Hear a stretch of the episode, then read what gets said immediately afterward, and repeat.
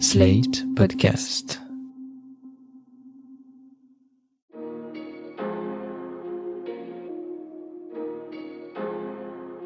Bonjour et bienvenue dans Le Monde Devant Soi, le podcast d'actualité internationale de Slate.fr. Je suis Christophe Caron et je suis avec Jean-Marie Colombani, directeur de la publication de Slate. Bonjour Jean-Marie. Bonjour Christophe. Et d'Alain Frachon, éditorialiste au Monde et spécialiste des questions internationales. Salut Alain. Salut Christophe. Il est toujours très difficile de savoir ce qu'il se passe en Chine entre la censure opérée par le gouvernement qui craint ses citoyens et des citoyens qui pratiquent l'autocensure par crainte du gouvernement. Mais malgré les nombreux efforts pour couper les flux d'informations entre la Chine et le reste du monde, il nous arrive parfois d'en avoir des nouvelles.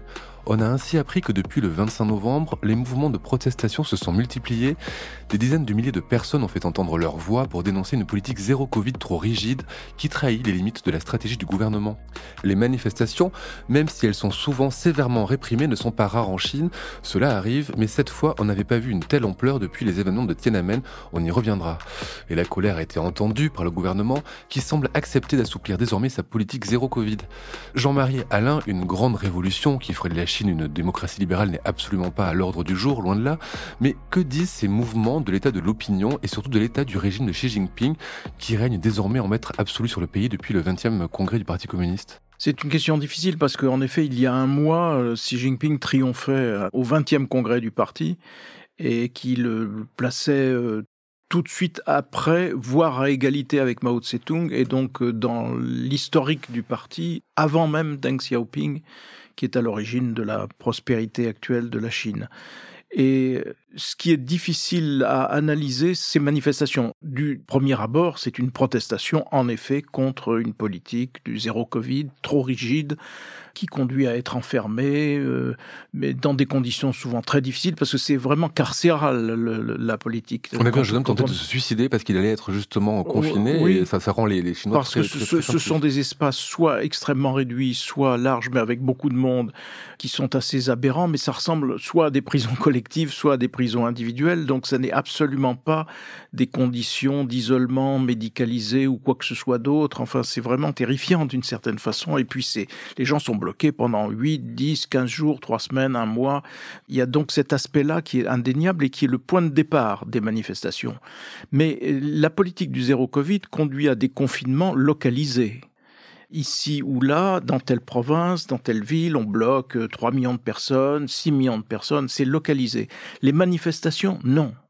Les manifestations, et c'est ce qui est intéressant, ont pris euh, sur l'ensemble du territoire chinois plusieurs villes, beaucoup de villes ont été les théâtres de manifestations. Donc il faut bien regarder derrière nous le Congrès, il y a un mois, le règne absolu de Xi Jinping, et sans débat possible, avec la composition de l'équipe des sept, vous savez, qui dirige la Chine, qui est cette fois totalement homogène et totalement dédiée à Xi Jinping. Oui, parce que jusqu'à maintenant, il pouvait y avoir des équilibres différents dans l'équipe dirigeante. Oui, il y avait, comme toujours dans les partis communistes, il y avait quand même des, des tendances, peut-être pas des courants, mais enfin des, et des débats.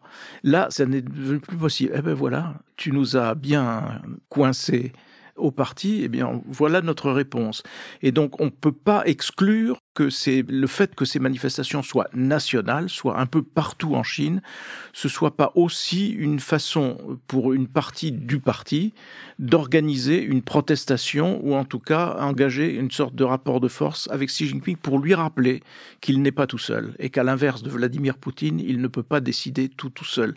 C'est une hypothèse, hein, parce que ce n'est pas ni une certitude ni nourri d'informations particulières, mais c'est une hypothèse qui vient de l'expérience, qui vient plutôt de, de l'historique de Chine, parce que souvent, ça se passe comme ça en Chine, sur des événements de cette nature. Bon, alors voilà, donc euh, évidemment, il n'est pas question d'une révolution en tant que telle, mais on a bien vu les slogans dans ces manifestations anti-politiques du Covid. On a vu Xi Jinping démission, euh, on a vu euh, on veut la liberté, on a vu un substrat qui n'est pas limité aux questions de politique sanitaire. Je rajouterais quelque chose, Alain, c'est que on dit souvent que les Chinois ont accepté de troquer leur liberté politique contre un certain niveau de vie qui a été augmenté depuis ces dernières années, grâce à une croissance euh, à deux chiffres hein, depuis très longtemps. Là, la croissance ralentit. Le FMI prévoit 3,2% en dessous des objectifs de 5,5 qui étaient prévus euh, par Pékin. Est-ce qu'une éventuelle crise économique euh, peut accentuer le mouvement dont vient de parler Jean-Marie? Est-ce que aussi vous partagez la vision de Jean-Marie sur la protestation, la raison de la protestation qui aurait en plus de celle contre le zéro Covid? C'est mêlé, parce que non seulement les gens euh, protestent contre euh, la politique de zéro Covid, qui veut dire des confinements massifs et brutaux sur des millions de gens, des tests massifs et répétés, un traçage électronique invraisemblable, mais surtout ça veut dire qu'on euh, ne travaille plus.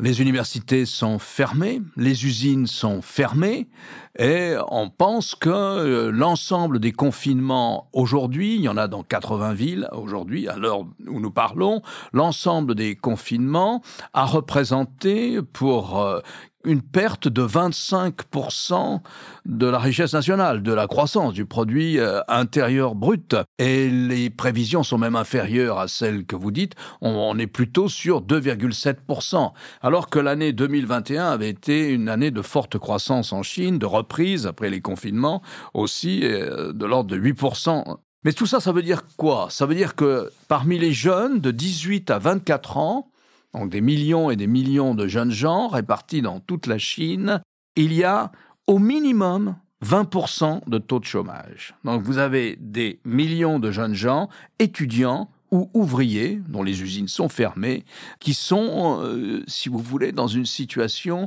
précaire, d'abord sur le plan économique et social, et puis ensuite dans une situation de protestation. Et il semble bien qu'il y a eu un mélange, que c'est greffé, comme vous l'avez dit aussi, une revendication, alors politique, je ne sais pas, peut-être, parce que c'est tellement difficile à décrypter qu'on ne peut pas exclure aussi qu'il y a eu une manière d'avertissement, comme le disait Jean-Marie au lendemain du Congrès, pour dire, bah écoute, non, euh, il faut savoir évoluer.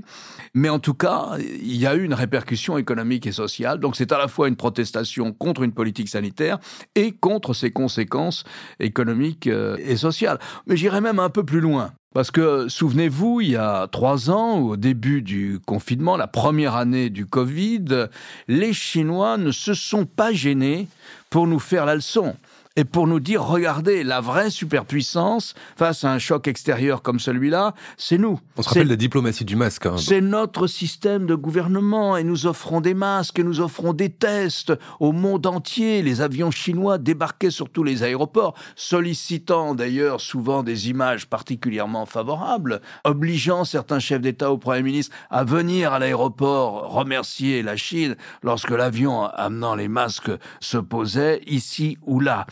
Et ce qui me frappe dans cette histoire-là, c'est la confirmation d'un stéréotype que nous avons dans la tête, selon lequel les autocraties seraient plus efficaces que les démocraties.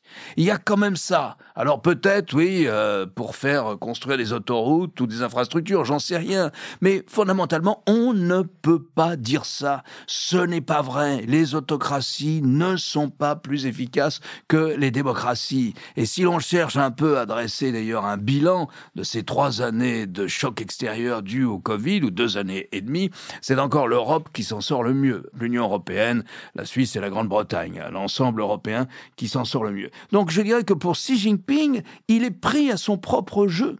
Et c'est difficile pour lui de dire qu'il s'est trompé, que ce n'était pas la bonne politique, mais N'oublions pas non plus que la politique zéro Covid, elle est menée en partie pour des raisons idéologique. Elle est menée parce que les Chinois ne veulent pas importer les vaccins de la technologie ARN, ARN messager, ARN messager, parce que ce sont des vaccins occidentaux c'est quand même extraordinaire. Et les leurs ne fonctionneraient pas si bien que ça. Ah non, ils fonctionnent pas bien du tout. Ils fonctionnent pas bien du tout. Non seulement ils fonctionnent pas bien, mais en plus ils n'ont pas eu de politique de vaccination des gens les plus fragiles, c'est-à-dire les personnes âgées. On considère qu'il y a encore 32 ou 40% des gens entre 60 et 80 ans qui ne sont pas vaccinés. Donc il y a tout ça. Et derrière la politique du zéro Covid, il y a aussi la peur d'être débordé par l'extension du virus et de ne pas avoir un système hospitalier capable d'accueillir les gens qui sont malades. Donc on voit les fragilités euh, politiques et sanitaires du système et la folie idéologique qui vous interdit d'importer des vaccins qui marchent mieux que les vaccins chinois. Donc l'image de superpuissance, elle est sacrément ébranlée par cette affaire. Sur le vaccin, il faut se souvenir d'un petit épisode qui consistait au tout début, quand le vaccin chinois a été délivré, ils ont d'abord servi les Seychelles. Ils investissent beaucoup dans l'océan Indien, les Chinois. Hein. Notamment, ils ont l'œil sur Maurice, ils ont l'œil, etc. Mais sur les Seychelles, ils ont vacciné pratiquement toute la population avec le vaccin chinois. Et ça n'a eu aucun effet. Et donc là, on a très vite vu, en tout cas en Occident, on a très vite vu que le vaccin chinois était peu opérant. En tout cas, n'était pas efficace contre les variants qui circulaient. Alors vous avez parlé de l'autocratie qui serait plus efficace que la démocratie. Elle est efficace en général dans la répression et dans la censure. Et pourtant, là, on a vu que ce mouvement de protestation, il part finalement de trous dans la grande muraille technologique que le gouvernement chinois a dressé autour du pays, parce que c'est finalement un fait divers, c'est-à-dire c'est la, la, mort de plusieurs personnes dans un bâtiment en feu auquel les pompiers n'ont pas pu accéder pour des justement une politique zéro Covid, et aussi surtout les images de la Coupe du Monde avec les gens non masqués dans les gradins, Jean-Marie. Mais oui, parce que les Chinois qui regardent le foot et qui parient beaucoup d'ailleurs sur les matchs de football et principalement sur le championnat anglais, mais là ils regardent la Coupe du Monde, se sont dit mais attendez, le Covid peut circuler et on peut ne pas mettre de masque. Donc ça veut dire que ça n'est pas peut-être pas si dangereux, en tout cas ça veut dire que c'est possible. Alors c'est possible pour eux, pourquoi pas pour nous? C'est vrai que ça a été un facteur, un des facteurs déclenchants, de, en tout cas encourageant, euh. encourageant de, de, de, cela bien sûr. Alors sur la répression, il faut faire attention parce que ça n'est pas euh, une répression à la russe où il y a des matraquages. Il y a eu ça à Hong Kong, mais là, en l'espèce, on n'a pas vu d'image euh, de cette nature. On a des policiers qui sont relativement calmes et pas tant équipés que cela, qui font barrage aux, manifestants, aux étudiants, aux jeunes qui manifestent et aux moins jeunes. La méthode chinoise, c'est bah, huit jours après, 15 jours après que vous soyez descendu dans la rue pour manifester, la police frappe à votre porte et vous êtes arrêté, vous êtes embarqué dans une voiture avec d'autres personnes, et ainsi de suite. Et puis, euh, quelques jours plus tard, votre famille dit mais il a disparu, on ne sait pas où il est, ainsi de suite. C'est ça leur technique de répression elle est un peu plus souterraine, mais elle est tout aussi massive et tout aussi efficace que d'autres politiques de répression. C'est une répression qui est forte, hein, qui est donc très dissuasive. Donc c'est difficile pour des mouvements euh, comme ça. Il faudrait que les mouvements se structurent ou aient vraiment des mots d'ordre, et ce qui ne peut pas exister pour le moment, en tout cas. En Il n'y a pas de dissidence ni populaire en Chine, ni une dissidence au niveau du, du parti? C'est une des hypothèses, parce qu'ils n'ont pas de dissidence, mais au moins euh, courant un, petit peu différent, parce qu'il faut voir que le tournant opéré par Xi Jinping, c'est d'abord un tournant de gouvernance, puisque en effet, traditionnellement, au sommet du parti, il y a des débats, il y a des courants qui peuvent être représentés, il y a des décisions qui sont normalement plus collectives que celles de quelqu'un qui décrète, comme peut le faire encore une fois Vladimir Poutine euh, en Russie, ou comme pouvait le faire Staline à une époque, ou Mao Tse-tung, évidemment. Mais c'est un tournant idéologique majeur, parce que depuis Deng Xiaoping, la doctrine communiste chinoise, c'était la paix et le développement. C'était le mot d'ordre. Et donc la partie développement était absolument prioritaire. Il s'agissait de rattraper les démocraties qui avaient pris de l'avance en termes économiques et sociaux, de les rattraper, de lancer la Chine dans ce grand mouvement, ce qui a été fait d'ailleurs et qui a donné des résultats très, très spectaculaires, puisque la Chine peut aujourd'hui revendiquer d'être à la moitié du siècle euh, leader euh, en matière économique et technologique dans le monde. C'est ça leur, leur objectif. Mais le tournant idéologique de Xi Jinping, c'est de remplacer paix et développement par sécurité nationale. Et autour de la sécurité nationale, il développe toute une série de propositions en disant nous sommes entrés dans des temps difficiles, il faut armer nos forces, il faut faire de notre armée une armée victorieuse, il faut euh, développer notre secteur militaire. Je veux dire, c'est un discours euh, nationaliste pur et simple. Donc c'est un vrai tournant, en même temps que sur le plan de la gouvernance, réapparaît comme sous Mao Tse-tung, l'idée qu'il y a une pensée Xi Jinping, comme il pouvait y avoir une pensée Mao Tse-tung qui était censée inspirer tous les faits et gestes des Chinois. Je ne pense pas qu'il puisse être possible que tous les membres du parti, tous les responsables du parti, comme un seul homme, obéissent à cette nouvelle idéologie voulu par un seul homme et autour de lui. Donc il y a nécessairement, de façon sous-jacente, des critiques et peut-être une façon d'exprimer, c'est peut-être de ben, localement, quand vous êtes gouverneur de région ou maire d'une ville, euh, vous pouvez euh, alimenter ou en tout cas laisser faire une forme de contestation qui sera en effet un message envoyé à, Pékin. Mais c'est beaucoup trop tôt pour le dire en tout cas. Mais ces formes de contestation, euh, Alain, Jean-Marie a parlé de la sécurité nationale qui était le mot d'ordre de Xi Jinping. Ces contestations, souvent, du coup, elles sont l'objet, selon la propagande officielle, de d'ennemis extérieurs. C'est-à-dire que là, quand on a vu les premiers mouvements apparaître, le gouvernement a accusé, comme en Hong Kong, les forces étrangères de manipuler les Chinois. C'est leur tactique aussi. C'est leur tactique, oui. On oublie tout le temps euh, un point clé pour comprendre euh, le Parti communiste chinois et sa direction. Ils vivent dans la peur. Ils ont une base de popularité, ils ont une légitimité. Bien entendu, elle n'est pas totale, et ils vivent Juste donner le chiffre du nombre d'adhérents du Parti communiste en Chine, hein, qui est de 96 millions, c'est soit 6% de la population qui appartient au parti. C'est ça, 96 millions choisis dans toutes les couches de la société et de manière assez sélective. N'importe qui n'entre pas au Parti communiste. Mais ils vivent dans la peur. Ils vivent d'autant plus dans la peur qu'il y a ce précédent, la fin du printemps euh, et de l'été 1989, d'une immense manifestation des jeunes, jeunes ouvriers, étudiants, euh, employés, sur la place Tiananmen, près d'un million de personnes installées sur la place et qui réclament plus de liberté politique, ou simplement même l'application de la Constitution, au sens premier euh, de ce terme. Et après avoir longtemps hésité, après avoir plusieurs semaines d'hésitation, l'armée va charger pour euh, chasser les manifestants de la pièce Tiananmen. Il y aura au minimum des centaines euh, de morts, peut-être plus, et pendant des années, 10, 15 ou 20 ans après, les services chinois, à l'intérieur comme à l'étranger d'ailleurs, vont rechercher les meneurs pour les neutraliser. Donc euh, il y a eu cette volonté d'une vengeance d'étouffer cela. Naturellement, les jeunes Chinois sous Xi Jinping n'apprennent rien de Tiananmen. Ça ne figure pas dans les livres d'histoire. Ça figurait encore dans les livres d'histoire des jeunes gens. À Hong Kong, c'est fini. C'est une des premières mesures qui a été prise lorsque la Chine continentale a supprimé le régime qui était un régime spécial qui était appliqué à Hong Kong. Ça a été le changement dans les livres d'histoire. Il n'y a pas eu un mot dans les journaux des manifestations qu'il y a eu dans toutes ces villes euh, dont nous avons parlé tout à l'heure. Pas un mot dans les journaux, c'était comme si la vie continuait euh, comme avant.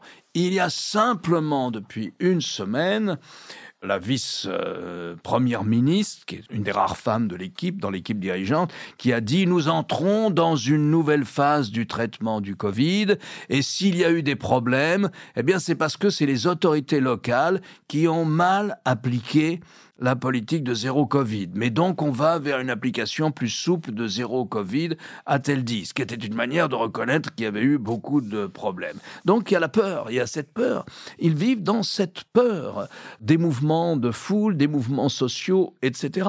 Or vous avez dit à juste titre dans votre introduction que contrairement là encore à ce que nous imaginons souvent, la Chine est tous les jours le théâtre de grèves, de conflits sociaux, quelquefois violents, dans les grandes villes, dans les petites villes, dans les villes moyennes. La Chine vit, elle vit, euh, si vous voulez, avec tout ce que la, vie comporte de conflits et de difficultés. De ce point de vue-là, on en parle très peu. Mais la presse, cette fois-ci, en parle un peu. Hein. Elle n'a pas parlé des manifestations contre le Covid, mais elle rapporte cette image tout de même d'un pays qui est traversé, comme les autres, par un grand nombre de conflits. Donc c'est pas un océan de tranquillité sous euh, la guidance euh, sage et éclairée de Xi Jinping. Voilà un peu aussi ce qui fait partie du paysage chinois aujourd'hui, du paysage politique aujourd'hui. Là encore, c'est un point euh, commun aux autocraties et aux régimes dictatoriaux, parce que quelle est la hantise de Vladimir Poutine?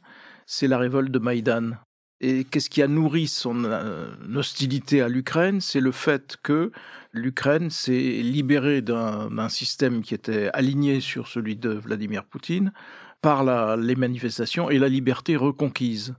La hantise de Poutine, c'est que ça se reproduise en Russie et qu'il ait affaire lui aussi à, un Maïdan russe en accusant évidemment les puissances étrangères, les États-Unis, d'être derrière tout ça.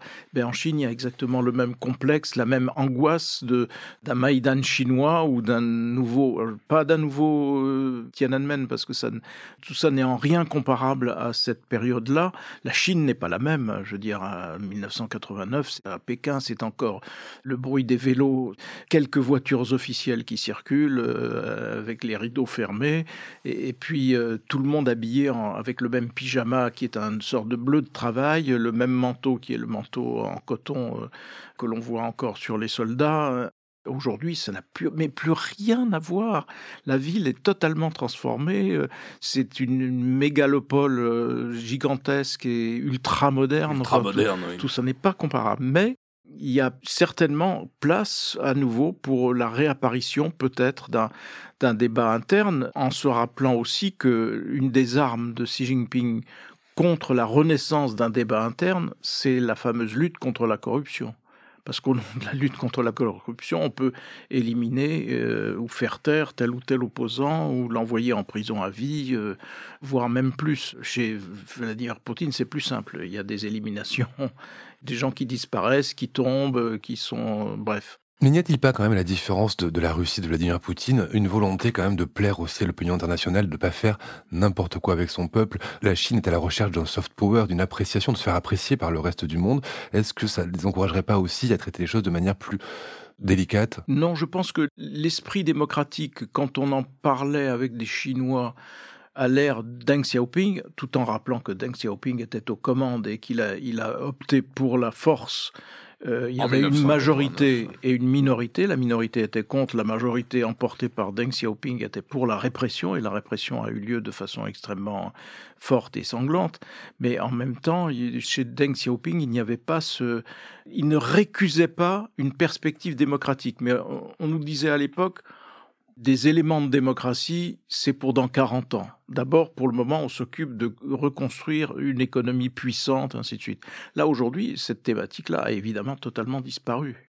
Vous parlez de Deng Xiaoping, mais un homme est mort cette semaine, le 30 novembre, c'est Yan Zemin. C'est lui qui a propulsé euh, la Chine euh, dans l'économie de marché. Est-ce que vous avez un, un, mot sur, sur cette personnalité, sur ce président Si vous voulez, c'est très intéressant parce qu'il faut bien retenir cette séquence.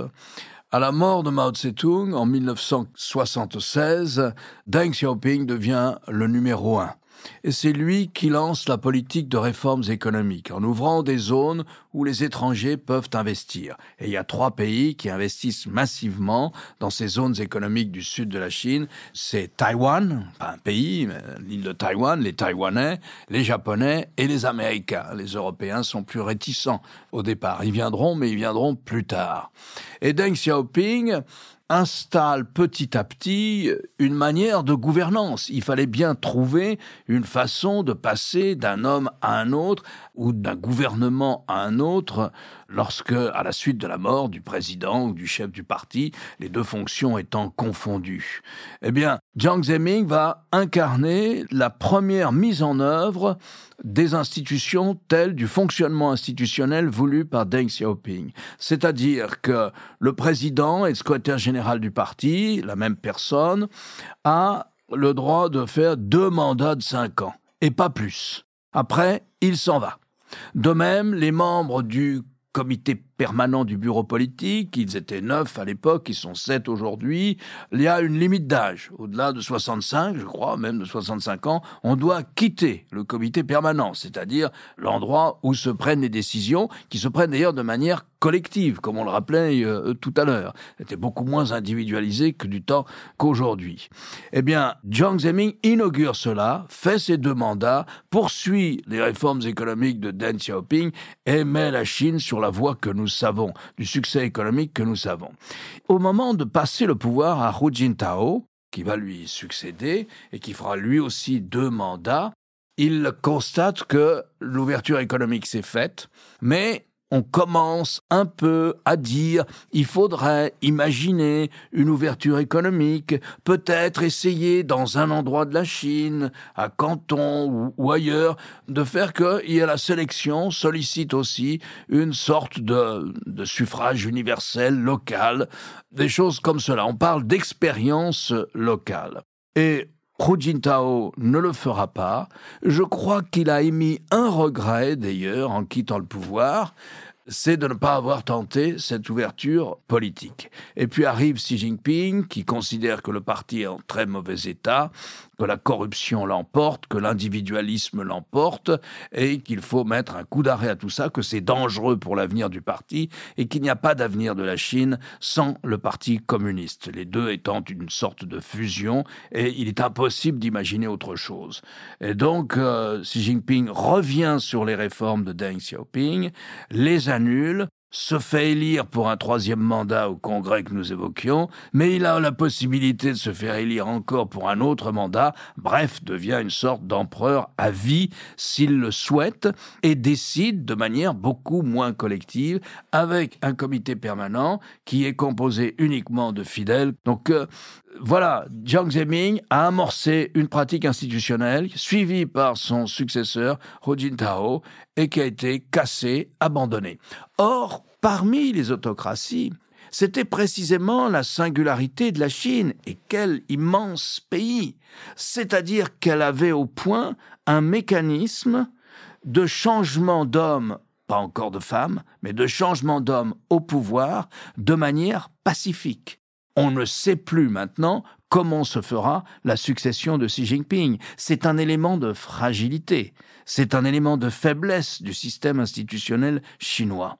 Et c'est vrai que ce modèle, qui était au fond un modèle de cooptation, faisait l'admiration d'un certain nombre de chefs d'entreprise, y compris en France, qui disaient pourquoi est-ce qu'on n'a pas nous le même système? Parce que étaient sélectionnés au fond des gens qui avaient des capacités techniques, des technocrates, des hauts technocrates, en même temps que euh, on leur demandait aussi évidemment une une forme d'une fidélité au parti, mais sans s'abstraire non plus d'un certain nombre de débats. Et c'est ce mécanisme-là que casse euh, Xi Jinping, parce qu'il n'y a plus du tout de cooptation. La cooptation était assez subtile. On voyait un tel qui était promu à telle ville, comme maire de telle ville, puis ensuite à la région, puis ensuite qui montait à tel échelon et ainsi de suite. Et là, on va avoir quelque chose qui ressemble à voilà une autocratie pure et simple. Le chef choisit un tel, un tel, un tel, sans que soit codifié ou, régularisé quoi que ce soit. Merci messieurs pour euh, ces passionnantes et très instructives euh, explications. Je renvoie les auditeurs au dernier article de Richard Hart sur slate.fr qui revient sur la situation actuelle en Chine. Euh, Richard Hart qui connaît parfaitement la Chine et les dédales du pouvoir de la cité interdite, ce qui n'est pas un mince exploit. Merci Jean-Marie, je rappelle votre participation à l'émission politique chaque jeudi sur France 24. Euh, merci Alain, je rappelle quant à vous votre chronique chaque jeudi dans le monde et sur le monde.fr. À la semaine prochaine. Merci Christophe. Merci Christophe.